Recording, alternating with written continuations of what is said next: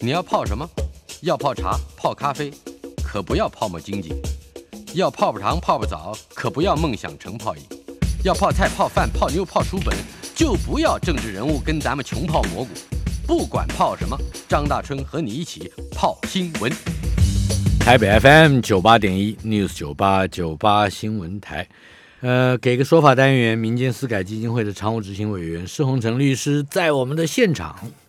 律师，哎，大哥好，各位听众朋友，大家好。有阿妈没有？有有，当然有。有阿妈，不过我阿妈已经过世很久了。对，阿妈在哪里？阿妈阿妈家在台中。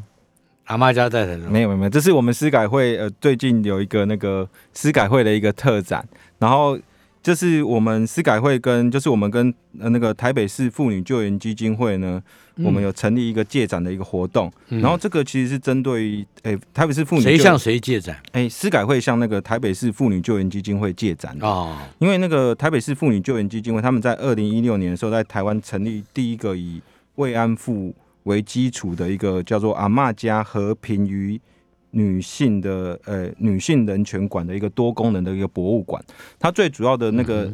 展出的这个内容呢，就是针对说二次世界大战的时候，那个日本军日本政府在台湾或是在其他亚洲进行殖民或战争期间。强拉这些呃妇女去做慰安妇的这些相关的这些行为，然后他结合了最近的那个我们的那个 Me Too 运动，还有诶亲密关系的性暴力这种情形呢。他们呃在这个过程中，他们在两千年的时候，他们还会展出，就是说在两千年十二月七号的时候呢，当时是有那个之前那个前南斯拉夫国际战犯法庭的这个庭长呢，还有当时多名的这国际法的。还有战争审判经验的这个法官呢，他们在东京呢举办了一个民间版的东京大审，所谓的女性国际战争犯法庭。当时在法庭中是认定说这个裕仁天皇当时的天皇是有罪的。然后他们呃这一次你讲的这个。呃，在东京举行的这一个活动，嗯，是什么时候举行的？哎，两千年的时候，西元两千年的时候。然后这一次司改会在台中，呃，司法，呃，台中的那个司改会的办公室呢，把这些相关的这些审判的这些过程，还有一些照片，还有相关的一些判决的内容呢，都会在我们这个司改会的台中办公室做展出。在台中的什么地方？哎，台中的呃司改会的办公室，这个地址的部分可能要请大家上网去去做。你们办活动当然要把自己的地址说的起比较清楚。不是，我要跟大家讲的原因，就是因为因为我们台中这个办测次的展览的话，是要全面就是用网络预约的方式，因为它是因为它目前来讲针对疫情的关系，所以我们没有开放现场报名，所以所有的这个诶报名的相关的讯息还有预约这个时间，都必须要在呃司改会的网站上去做登记。然后呃，时间的活动是三月八号一直到八月十四。展览的时间是三月八号到三月，哎，到八月十四号。到八月十四。对，三再讲一遍，三月八号到八月十四号，从妇女节到空军节。哎哦，哎，好的，对对对，八月十号，对，就这段期间我们会有一个展出啊，希望就是台中的市民或是其他对这个议题有兴趣的市民朋友呢，可以上我们司法院哎司改会的网站去预约去。做这个预约登记的参参观，嗯，民间司改会的网站，对，嗯，好，你我觉得你们还是尽量提供方便。啊。你下次来上节目，反正是还早嘛，这个展览还有很多很长的时间嘛，嗯。你把怎么样去展啊，什么什么有什么值得看的内容啊，多讲一讲，这才叫做广告嘛，是不是？是是是，我这个我会再多多学习多学习。好，我们今天的提纲有至少有六个非常有意思的题目哈。嗯，其中第一个我最有兴趣的，不适用一事不再理这个原则的裁定是什么呢？声明意义是吧？声是声音的声，明是明天的明，意义就是有不同意见了，不同的看法了。声明异议。嗯，那法院就这个“声明异议”这四个字所做的裁定，大法庭以为不适用，一事不再理。对，哎，这个这其实是呃，大法庭最近刑事大法庭最近做出了一个决裁定哈。那可是呃，这个还是必须要结合一下本案的事实来去做确认。其实就是本件有一个在抗告人，一个我们简称他为贾先生好了。嗯，他因为他之前就是民国八十几年后，他因为那个贩卖毒品案件，经过台南地方法院当时论他是。贩卖第一级毒品罪，然后判处他无期徒刑。然后后来，呃，虽然说他后来有提起上诉，可是，呃，最后面最终是确定的。然后他服刑了一阵子之后呢，他有经过假释，然后负保护管束。所谓的保护管束，就是说你在假释期间，你必须要定期向关护人报道之类的。那可是因为，呃，后来这个贾先生他在过程中呢，他又因为他。再次的施用毒品，呃他不是卖，他不是卖，他他只是第一次是卖，对，第一次是卖，后后面就是在假释的时候又又吸食毒品，嗯，就后来因为吸食毒品的关系，就而且他后来又没有按时去向那个关护人。报道，所以后来就被撤销假释。然后他撤销假释之后呢，检察官就必须要去指挥执行他的残刑，然后他的残刑来讲是有二十年，另外还有他另外犯的这个所谓的伪造文书案件的。有期徒刑三个月，简单来讲，他就是必须要再进去服刑二十年加三个月。对，只是因为他吸食了，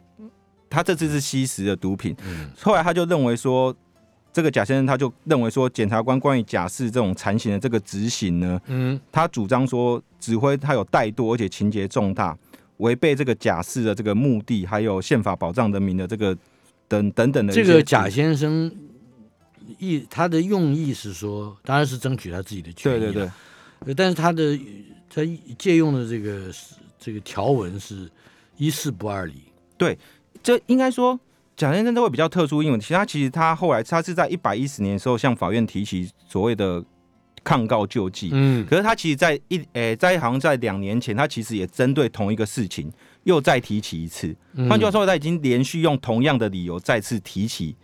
认为说他的假释被撤销是不合法的方式，可是现在就会有一个问题来讲，是说之前呃，因为他第二次在提起的时候，其实前一次呃这一次的法院就直接认为说你就是因为之前的法院已经判过了，你的理由已经再次提出的理由已经判过了，那之前已经确定说你这个说法就是没有理由了。那对于二呃你第二次呃第二次再重复用这种同样的理由的方式在上诉在救济，他都认为说已经既然已经前案都已经确定了。那所以我就认为说有一事不在理的适用。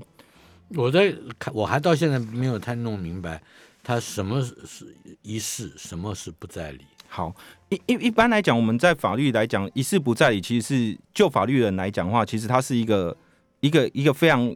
诶，应该说一个非常古老，而且是目前来讲是被贯彻到底的一个原则。在西方也是如此。对，在西方也是。我记得有一个名词叫做 double jeopardy。对。呃，应该说跟这个有关嘛？跟跟这有关。应该说，呃，一事不在理的话，其实以法律的角度来看，它其实可以分成三个层面。嗯，第一个从法官的角度来看的话，其实说这个判决已经既然已经前案都已经被判过了，对我来讲，这个案件的这个刑事的决定都已经确定，那就不应该让这个被告。在第二次再受到同样的审问处罚，嗯，因为你前案已经确定嘛。那对检察官来讲，这个比如说这个刑事案件，我已经进行过追诉了，不管他是有罪无罪或是定验，那既然都已经确定了，那就不应该检察官再做进行做一次的追诉。应该说，他的追诉的权利在第一次就已经耗尽了。嗯，那对被告来讲的话，我既然在已经前案的部分，就是第一次我已经被审问处罚过了，判决的内容已经确定了，我就不应该再因为同样的事件再再去遭受到。同样的质问或同样的开庭的程序，嗯，就是说，就这三个来讲的话，一事不在理都是避免被告会遭受到同样的同样的审问处罚，然后甚至会造成他额外的时间的浪费。这个也是我们呃大法官的四字四字也是有肯认的，哎，四字七七五号也有肯认，认为说这个还是涉及到我们所谓的法律的法法呃法安定性的原则，而且也。人民权利的保护这些规范，所以法案应该说一事不再理的话，已经变成是我们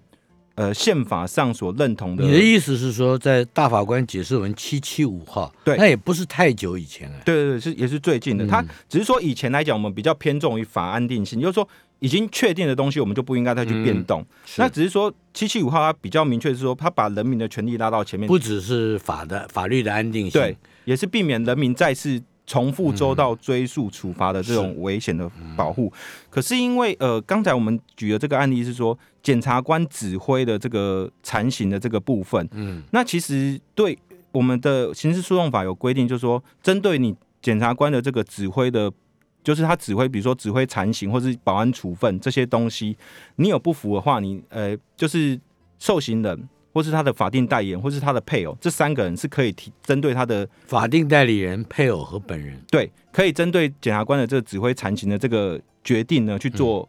提出提出不同的想法，那就是所谓的声明异议。对，然后法院可以针对声明异议的部分去做，不管法院可以甚至可以变更检察官处分的内容。可是会有一个问题说，那，诶，就本件来讲的话，为什么会有一事不在理的这个决定？是因为大法庭认为说，那其实本件的标的是针对检察官的指挥是不是适当？嗯，所以说对于不会有产生双重危险，因为最差，因为它的标的就是说你指挥到底有没有适当，然后你涉及的你就只有被告还有他的法定代言人或是他的配偶这三个人，不会使被告遭受到重复的危险。嗯，因为他最差的危险就是检察官指挥已经不当了嘛。那我现在的做法是我要纠正这个不当，所以他不会有所谓双重。那么大法庭是不是已经认为检察官指挥并无不当？哎，大法大法庭是怎么样的看法？因为对于检察官这一，应该说，哎，对，因为就本案来讲的话，大法庭，哎，应该说。本案的这个法院是认为说，检察官指挥残刑并没有不当，是因为这个人他其实除了他自己私用毒品被撤销假释之外，嗯，他还有没有没有按照那个去按定期向那个关护人关护人报道，是，所以他不会适用到我们之前针对于累犯，呃，应该说针对假释的时候，呃，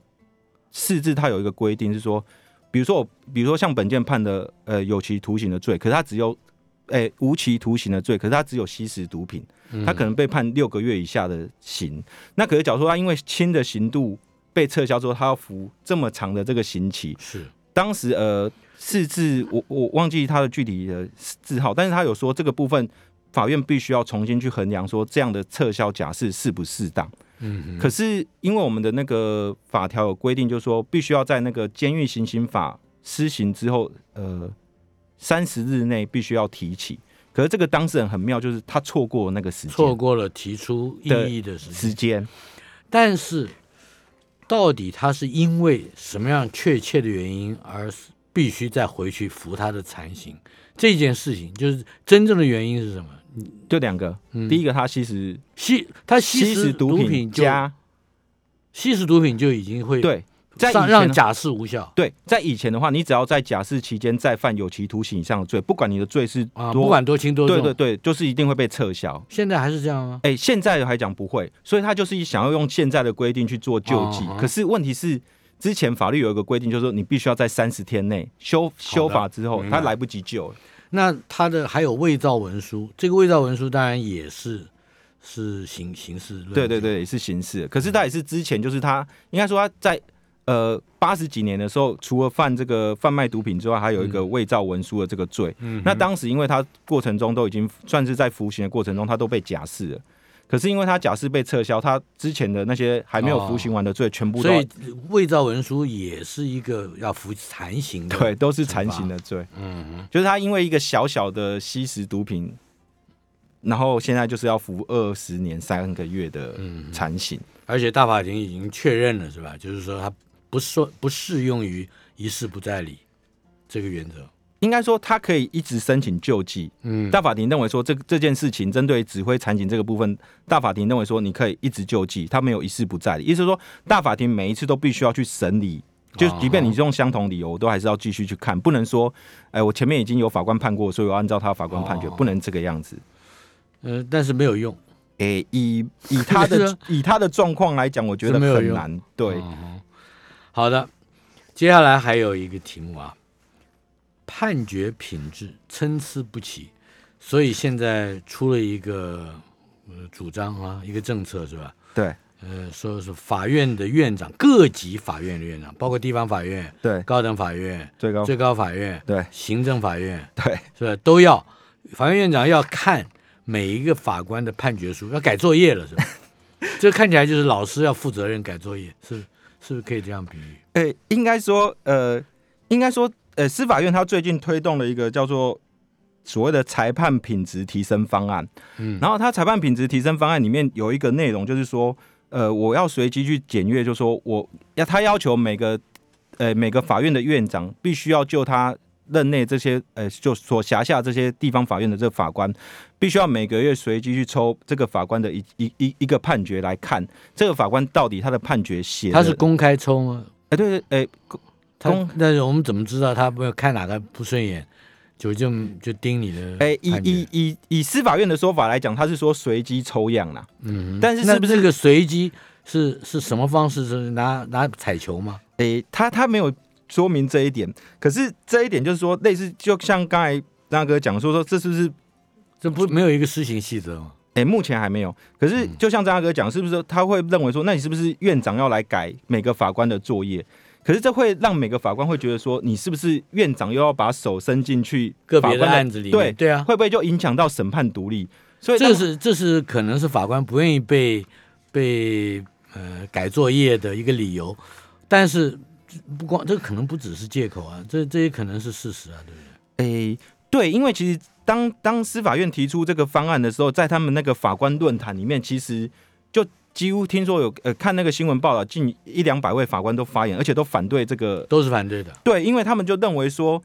你你既然就说呃，因为之前来讲，我们最早民国八十几年的时候有所谓的事前送阅制度，也就是说法官在判决写出来之前，要把他的那个卷证资料，呃，还有那个他的判决书送到院长那去嘛。放到箱子里面送到院长那边，院长可以事先先看你的判决。等一下，院长是必须要每一个案子都看，当在当时对在还是以前的话是每个案子都要看，所以当时的话就曾经发生一些院长会干涉个别案件。对，当时所以会会造发生一些，就是曾经有那个我印我看那个新闻的结果是说，台中地院有法官就是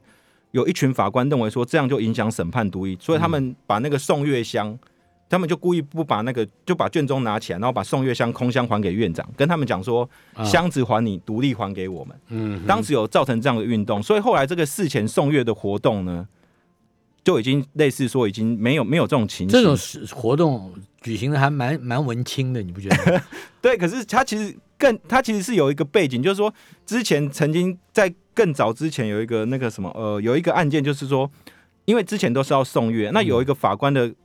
看法跟当时的庭长跟院长不一样，可是，在以前的时候，他要怎么自保？他录音，偷偷录音，泄露出来说，原来院长当时是可以是有意见的，对，是 干涉这个判决内容的。所以大家都以为审判独立在当时的这种以前那种年代威权时代的话，是不可能真的有所谓的审判独立。所以这是经过一连串的，呃，法官他们寻求审判独立的活动之后，盒子给你，我按卷宗不给你，对。买椟还珠，是吧？哎，类似这种情形。可是目前来讲比较特别，就是说有法官就认为说，那你现在是不是又要类似？你说是不是又又要干涉到我的那个判决结果？可是这一点，司法院他们有做出澄清，他们认为说比较不可能的原因，是因为现在他们的抽查的结果是抽查已经已经上网公告的判决，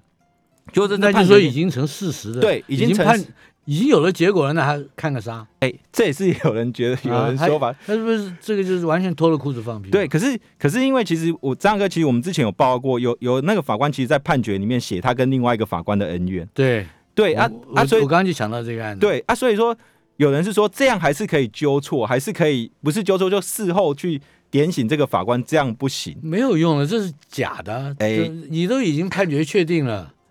你就是这个改个什么呢？哎，应该说，对啊，司法院司可是司法院的想法是完全装模作样，这就叫装模作样，不是吗？司法院怎么老出这种包呢？对，而且其实应该说，以以法律的立场来看的话，其实你单看判决是不行的，因为你要判判决品质啊，或理论上你要相关的证据资料要一起看，你只看判决书，除了除了刚我们刚才说那种比较特殊在。在判决里面写一些不相关的事情，这种以外的话，不然你是看不出判决好坏的。因为重点是法官怎么认识用法，怎么结合。还有那个院长有没有机会接触到法官在判决之前所有的那些个卷证依据？对对对对，那些都没有附在里面，没有附在里面。看判决书，对，所以就会有人觉得说，这个其实是没有实际上的效益啊。对，不但没有，而且没有实际上的意义，不是说效益了。哎。对，可是可是会有另外一派的看法，是说，因为毕竟院长他比较有资深，比较有经验，那你判决的写作的方式或写作的这个，还是可以当做是一个怎么说？我告诉你，我小的时候，我爸爸看我作文，他跟我说：“你作文给我看。”我当然不想给他看，但是我 我的我的我的心情，我的感情，是吧？我的认识，我我怎么不不想？然后说顶多给老师看。我爸爸说：“我只帮你看你的错别字，我不看你的思想。”我我我竟然相信了，然后可是我爸爸也的确只看只看我就是只帮我改错字，说哪些字有问题，哪从来没有批评过我的意见对或不对。哦，你要要做到这一点吗？哎，除非是个爸爸，他庭长啊，或院长，不可能的。给一个说法单元，民间私改基金会的常务执行委员施洪成律师在我们的现场。施律师，是你打不打篮球？哎，以前会打，现在比较少了。比较少是吧？还说现在不会打了？现在比较少打，真的真的。哎，有有你你会传球吧？哎，还是你很毒？上上了场只看到篮筐？哦，不不不，我很讲究那个合作的。对对对对。那你会背后传球吗？以前偶尔会用，那比较高超的技巧。嗯，会背后传球会打到自己的背吗？哎，会打到别人。好了，背后传球是不正常的传球吗？还是它是一个技巧的传球？好，这其实是呃，我先呃，这个案件其实是一个怎么那么快？就说我们再讨论一下体育不行吗？我个人觉得背后传球其实是应该是说是一个正常的传球，对，应该说只要打篮球人。往往都会用到所谓背后传球的方式，因为它是一个我我认为它是一个隐蔽性的方式啊，嗯那就是一个技巧。我认为它是一个技巧啦，但是有好的球员讲究的是视野。什么叫视野？就是你看到了啊，别人没看到，防守球员也没看到。嗯，你看到了，该从哪一个漏洞缝隙去把球调度给你的队友，对不对？这叫视野嘛。对，越有视野的球员，越能够从不同的角度。不正常的 位置去传球，那反而这就是一种正常技术的展示嘛？对，因为因为诶，假如说讲到所谓的背后传球，它其实我认为它其实因为它具有隐蔽性，而且它它透过这种传球的方式，往往可以它最大好处就是说，假如说你传球传的好的话，往往可以帮你的队友找到一个适当的空档，对，就是漂亮的球，对对对，增加的漂亮，传的漂亮，对，助攻是吧？对对对，这就叫。是，反正就是技术了。对，是一种技术。嗯，但是这种技术是需要磨练的，那不一定不一定会呃应用的得宜，是吧？对，就是说，以假如说回到，就是我们最近有一个判决显示，哈，嗯，就是说在背后传球的话，可能就是你真的要练到很好的时候才去用，你用不好的话，可能当然是一面练一面用才能变得很好嘛。对对对，但是平常练习当然要随时都在用嘛。也对啊，有机会就要用，没错没错，你就要熟能生巧。嗯，你不千千万不能说你要练好了才能用，没有这回事的。对啊，你应该说你不练就不会练到好。对啊，对啊，这就不会好嘛。对，但是这一件比较有最近有一个新闻是比较特殊的，就是呃，在一百零八年四月二十九号的时候，有何姓的这个十七岁的高中生跟他两个朋友在那个绑。板桥的一个光复的简易篮球场去打篮球，然后当时这个核心的这个高中生，他就是以背后传球的方式去丢球，然后他的队友就没有接到这个传球，就丢到刚好就滚到这个大马路上，导致这个诶刚好有骑骑车诶有一个胡姓女子骑车经过，然后后后来胡姓女子因为就撞到这个篮球就倒车辆就倒地，然后她因为她因此就是呃。他受到蛮多的挫伤，还有手骨折，然后甚至就是必须要就是，诶，他好像就必须要诶住院休养。他总共有七十天的工，七十天的时间是必没有办法去工作的。就他就针对于，因为他受到这个伤害呢，他就向这个少年提出这个损害赔偿一百二十几万，然后另外也认为说，这个篮球场当时在做设置的时候呢，就是他篮球滚出去的那个地方是没有围篱的啊。他认为说，这个板桥区公所这个，你既然要设这个篮球场的话，你就是应该要有一个适当的防隔护措施，所以他认为说，这个是有那个就是公有公共设施的设置不当的问题，所以他有针对板桥区公所提出所谓的国赔。那呃，在这个案件在审理的过程中呢，法院就是先叫那个何姓少年的两个朋友过来去询问，然后询问的结果，他们是说，当时这两个朋友跟他讲说，因为何姓少年之前都会用正常传球的方式，当他用背后传球的时候，他往往就是因为力力力力量或是角度控制不当，所以他们往往这些呃这两个他的朋友往往就不太容易接到传球。那那一次就是因为他传球。miss 掉就是漏掉，所以才会滚出去。可是传的不好。哎，按按照他的按照这个两名就是他的朋友的说法，确实是传的不好，所以才他们才没有接到球，才会往往哎，就是才会哎滚出这个球场。那看起来设置球场的单位应该就责的这个程度比较大哎。对，哎，应应该说，因为他不是只有他会背后传球，你就公共危险的可能性来考量。设置球架，呃，工人去娱乐或运动的单位，应该有这个简单的、很非常这个这个应该说是非常常识的，嗯，这个认知嘛。哎，其实在这个案件。这个案件其实在新闻报道出来的时候，其实我那时候看也也觉得应该是比较算是公共设施的问题。可是这一件之所以会在引起呃，不管是在 PTT 或是在新闻媒体版面都有引起一些话题讨论，就是认为说法官认为说何姓少年用背后传球的方式是一种不正常的传球方式，就是因为所谓背后传球是不正常的传球方式这种说法来讲话，就是认为说那其实你的。不正常的传球，就是背后传球才是导致这个车祸诶事故发生的原因，所以判决说他要赔偿八十几万。然后反而板桥板桥区公所认为说，按你的这个设置，只要按照正常的传球的话，嗯，是球是不会滚出这个球场的，所以反而国赔这一部分是是没有去没哎，就是板桥区公所没有国赔的问题。等一下，等一下，这个不管他现在法官的这个篮球知识究竟有多少啊，他很可能很非常低能，嗯。嗯，那我们就不先不去论啊。这样的传球，呃，它是个失误。那你要看的是，他不就是疏失吗？嗯嗯嗯，他不是，他没有犯意吧？对对对对，没有犯意。嗯，这个球造成了意外，那可以判赔那么高吗？哎，应该说在法律上来讲，我们所谓的侵权行为的话，就是不法。然后或故意或过失不法侵害他人之权利，那可是因为你有过失，意思就是说，可是过失的前提，通常来讲，我们说还是要预见可能性啊，就是说他这个球丢出去，他有没有可能预见说这个会滚到马路上，会造成这损害？可是因为呃，就是这个啊，诶，这个判决，我我先讲一下，因为这个判决我去搜寻过，目前是还没有看到判决的实体，可是因为有好几份。呃，报章媒体有不同的报道，我把它结合起来来看的话，他们是认为说，这个法官之所以会这样判所谓的不正常传球，是因为他认为说，因为这个何姓少年之前在传球的时候，他朋友跟他讲说，你用这种背后传球方式，我们接不到啦，就是你你的可能是你的技巧还不够嘛，已经已经有跟他讲过说，换言之，他有可有这个预见造成伤害之可能性，对不对？可是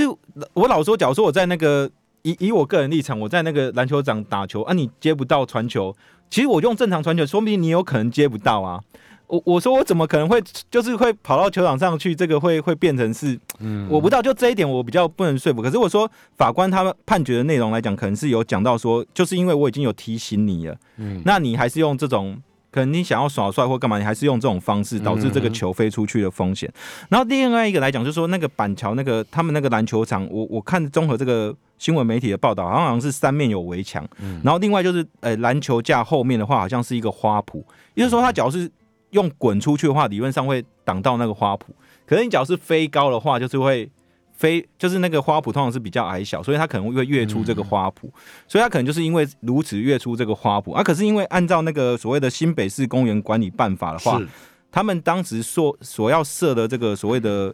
这个要需要设置这种类似维护物的话，它是有规定说你必须要用植物或适当的穿透性设施为之，所以它已经有设置所谓的花圃，在他们的办法里面，只是花不够长，长得不够高，对，可能是一个。符合规定的方式啊，可是会花没有责任。哎，对，可是这件很妙一点是啊，这个判决结果之后啊，那个板桥区公所听说悄悄的把围篱做起来了，所以他现在其实是已经是有围篱的状态了。所以这件呃。就这一件，在我看来的话，这个因为目前来讲已经提出二审的上诉了，是，所以这一天我想要说看一下二审的上诉的结果是什么话，后续可以当大家报告。不过跟大家讲，就是说在没有围篱设施的这个篮球场地的话，以目前法官的说法的话，可能大家针对一些高超的技巧的话，可能要还是最好有把握一点，再再行实施，是吧？对对对，目前的话，OK，预见造成伤害之可能性。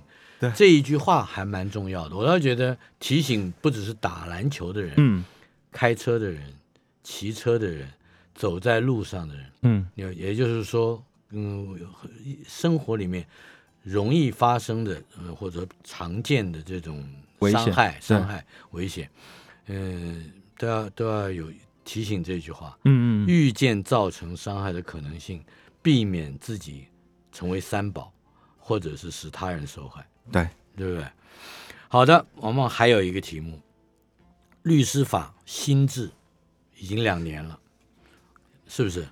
哎，对，律律师法新制跟如果有旧制的话，哈，它主要的差别是什么？等一下，我们先讲到这这一点，嗯，再去针对今天的有九十五名律师受新制的律师法惩处，这个怎么回事？先讲啊，律新法旧法什么不同？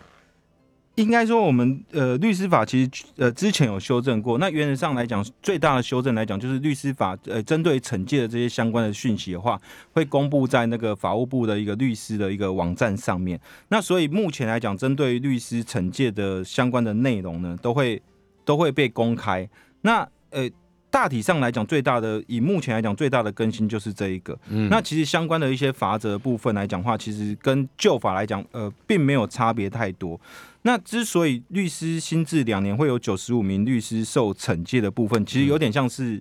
法官法法官法修正的关系，就是会公开。哎，我这个马上想到有五千多位考生，嗯，在前两天，就是因为他没有签上名字。所以，所以被扣扣分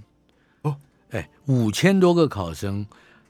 在一个新制的考试规定之上受害，这就不是一般什么不小心啊什么，这一定是设计这种新制的单位出了问题，也就是大考中心出了问题。我我们先不谈那个问题，嗯，我们先看看我们今天要讲的这个九十五名律师受惩。稍后片刻，马上回来。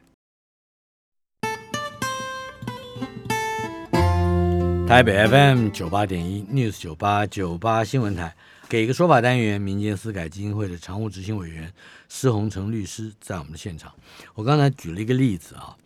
就是说今年在大学入学考试的这个期期间，有这么一个情况，考生得在答题卷上签名，为什么呢？是因为今年学测首度新增混合题型，答案卡改成了卷卡合一。那么，可是呢，有高达五千七百六十六件考生没有在签名栏上签名，决议各扣一级分。哎，有五千七百多个考生嗯犯这个错，那这个到底是谁的错？嗯，十一万考生里面有五千七百六十六人。对，这其实这不是几十几百个人。对，好，好了，那这个律师新法两两年。有九十五名律师受惩罚，这个这个比喻可可以成立吗？应该说，诶，我们律师总共有一万多人，所以九十五个，按照比例也差不多。没有，我先讲一下，其实应该说律师的话，最主要。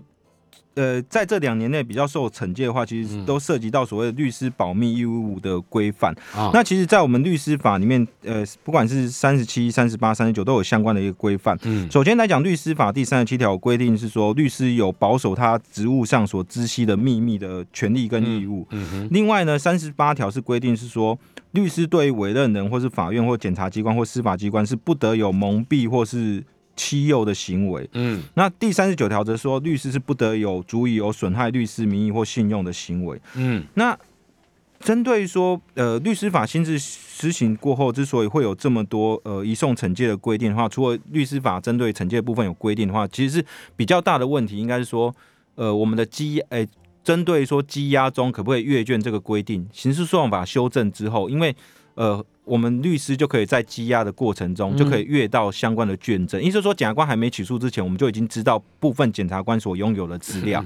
那假如说呃，这个我们一般就是假如有律师是把持把持不住的话呢，就会通常来讲就会把他的所在侦查中看到这些资料呢泄露给同案的。其他未到案的被告，比如说他们甚至是一个诈骗集团，这里面其实有两三件，就是说串供了，对，就是协助律师会协助串供，因为他们因为本来其他同案的被告不知道你维维护，诶，就是你协助的这个案件的当事人他讲了什么东西，可是因为你在协助的过程中你知道这些资料，你可能就会传给不管是首脑，诶，首首，诶，首首脑或是其他的同案的可能他的帮助的这些相关的人员，他们就会形成一个。串供的一个机制，嗯，然后对于检察官来讲，就是说，通常来讲，这些律师都会被发现，就是因为我抓到其他的被告，然后扣到他们手机。那通常律师是怎么取得这一些不应该泄露给其他人的资料呢？通常来讲就羁押，因为羁押中我们要帮被告去辩护，说他是不是要羁押，要变个被告要不要羁押的话，第一个他是犯罪嫌疑重大，这是一个辩护的要点。那第二个来讲，他有没有湮灭罪证？那有没有串证之余？那第一个犯罪嫌疑重大的话，就必须要看检察官的。目前手头上所掌握的资料是什么。律师是可以看的，哎，律师是可以看，然后他还可以阅，他还可以影印，嗯，他可以影印之后呢，呃，就是只能自己看，对他，或是跟他的当事人去讨论，但是不能够把这个资料去外同案被告了，对，啊，可是因为呃，比如说在一个通常来讲都是犯罪集团里面的话。会有一些诱因，那律师只要把持不住的话，就会这些讯息就会传递出去。那目前来讲，呃，我看新闻媒体的话，大概是会有至少有三四起的这种案件，都是呃律师在侦查中所得悉的这些资料呢，就传给同案的被告，不管是帮助毒品走私的要犯，或是洗洗钱集团的成员，然后这些都是一个非常严重的一个，呃，就是在律师来讲是一个律师伦理的案件啊。那以目前来讲，就是会有人。就是会针对，可是这九十五名律师也是受惩处的律师，他都是同样的，刚就是你刚才所讲的这样的情况吗？哎，还是个别有？哎，不是，这九十五名律师其实是被检察官移送惩戒的。可是不代表每个律师都真的曾经，诶，都都有被受到惩戒，因为有可能是因为移送惩戒的理由，后来被律师工会认为不成立。我有看过，大概有五六个都不成立的。那甚至有些是惩戒时间就是已经超过时效五年的规定，也也不会有。所以这九十五名里面，那大概只有三分之一或二分之一是实际有受到惩戒的。是，那最严重的就是被除名啊。那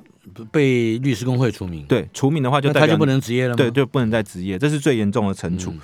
可是呃，就是说呃，我会提出这个这个这个新闻给大家做参考，是因为呃，就是呃，以司改会，我们最近也在在确认说，呃，律师的，就是伦理的规范来讲话，其实是跟法官。检察官其实都有同样的要求的一个标准。嗯那律师显见在这两年的过程中，其实呃有相当多的律师有受到惩戒的问题。所以呃，一般民众在找律师的时候，或是每律师自己在职业的时候，都必须要非常严谨自己看待自己的职业的内容。嗯这一块是一个必须要必须要被被被确认的一个事情。是，呃，但是但是到底他后续的影响还有什么呢？哎，其实会有一个比较吊诡的地方是说，我看到新闻媒体嘛，这些律师虽然被惩戒之后，有没有？呃，假如是被检察官起诉所谓的妨碍秘密的这种，就是呃非公呃泄露非公务员所执掌的职务的秘密的话，通常在起诉或者在判决确定之前的话，其实这些律师都是继续在职业的。嗯，那可是呃，按照其实按照律师工会的看法来讲，我们假如说真的收到这些讯息，他们有送到这边来的话。律师工会这边，假如说确认过的话，他们是可以停止他职业。嗯，可是通常来讲，这段时间通常不会太久，大概三到六个月。那可是侦查过程可能会很久，所以呃，就这一块来讲，律师的这个规范的密度的话，也是被大家去讨论的。就是说，你明明有一些涉涉嫌到呃不法的这种情事的话，你还继续执业，对，而且至少可以三到六个月的时间。哎，对，就是就是还是会有一些不知道算不算是立法的疏漏，可是目前来讲，就是这一块可能大家要多注意一下，一般民众来讲。好的，接下来让大陆肉制品上架挨罚十五万，这个是露天市集的问题是吧？我们可以谈一谈这个市集打官司，然后他抗告，但是又打输了。对。这一件比较特别一点，是因为我们其实这个不止大陆肉制品，应该说我们，因为我们是针对非洲猪瘟，嗯，或是一些管制的一些，像是什么呃禽流感那些，其实我们原上这些东西都是不能够在台湾的话，原上都不得进口的。那可是很多呃，就是像这种露天市集这种，就是这种网拍的这种行为的话，其实很多他们都用各种不同的名义在这个露天市集里面去做上架的动作。嗯，然后可是因为露天市集，他们就认为说，呃。按照他们自己的说法来看的话，其实他们其实之前他们他们在源头就会有做管理的，嗯，可是因为有些就是那些卖家的话，他们可能会用第一个，他们比如说他们因为他们上架的话做这个广告的时候，他们都会用关键字去阻挡，可是卖家他往往就是用各种的方式去规避这种关键字的阻挡，然后甚至说我上架的商品一开始上架是合法的，可是在他们检查过后，马上改成那种就是去。改改它的广告的那些内容。所以露天拍卖当时是说，我们虽然已经尽了力去去做这个管制了，可是事实上有些东西是我们没有没有办法全面一开始就源头封锁。嗯，可是我们只要接到你的通知的时候，我们马上就会下架。是对，可是呃，在我们的这个在我们的那个呃动物这个检疫的这个规范里面呢，它呃就是我们的呃。它有一条是规定说，诶，刊登就是呃，就是这种这种呃拍卖市集所刊登的这个广告呢，刊登的时候就就必须要确认这个网页内容的这个实施的检验物呢，就是检疫物是合法的输入的。一说他要求这种市集，就是网拍的这种业，诶，应该说网拍的这个平台，不管是露天拍卖或骑摩拍，他们一开始就必须要附有这个确认这个商品是合法的。的的的工作，嗯，可是对于网拍业者来讲，他们认为说我们没有办法这样确认，因为他们已经做了很多种规避的方式，应该说很多种就是呃，不管是就是我本来就是一个违法的的商品嘛，对对，他从头到尾就知道的，呃，没，可是假如从头到尾知道他们是是是是该法，可是哎，以露天拍卖他们的抗辩是说，露天市集来抗辩是说。我我这东西我真的不知道，是你跟我讲我才知道。可是我们之前已经设了很多种把关的方式，比如我们用设关键字，你只要出现这关键字，我就把你屏蔽掉；或者是假如说有这些呃，比如说像你说的什么禽流感或什么的漏品，你只要出现这些关键字，或者说你从疫区进来，我就是把它屏蔽掉。他们之前按照我看到的资料，他们好像不知道几万笔的的广告都已经被他们屏蔽掉，可是有有十七笔他们没有屏蔽到。然后他可是。因为这些就是违反我们那个防疫，在技术上这是很困难的嘛？对，以以是应该说以露天市集来讲，他们认为这是很困难，他们没有办法做到，而且他们也没办法判断说这到底输入的这个东西到底是不是合法的。嗯哼，因为他们说他们不是主管机关。那如果是简体字，是不是就就是一个指标？哎，这个我 我不知道他们有没有设定这样的指标，但是我只是说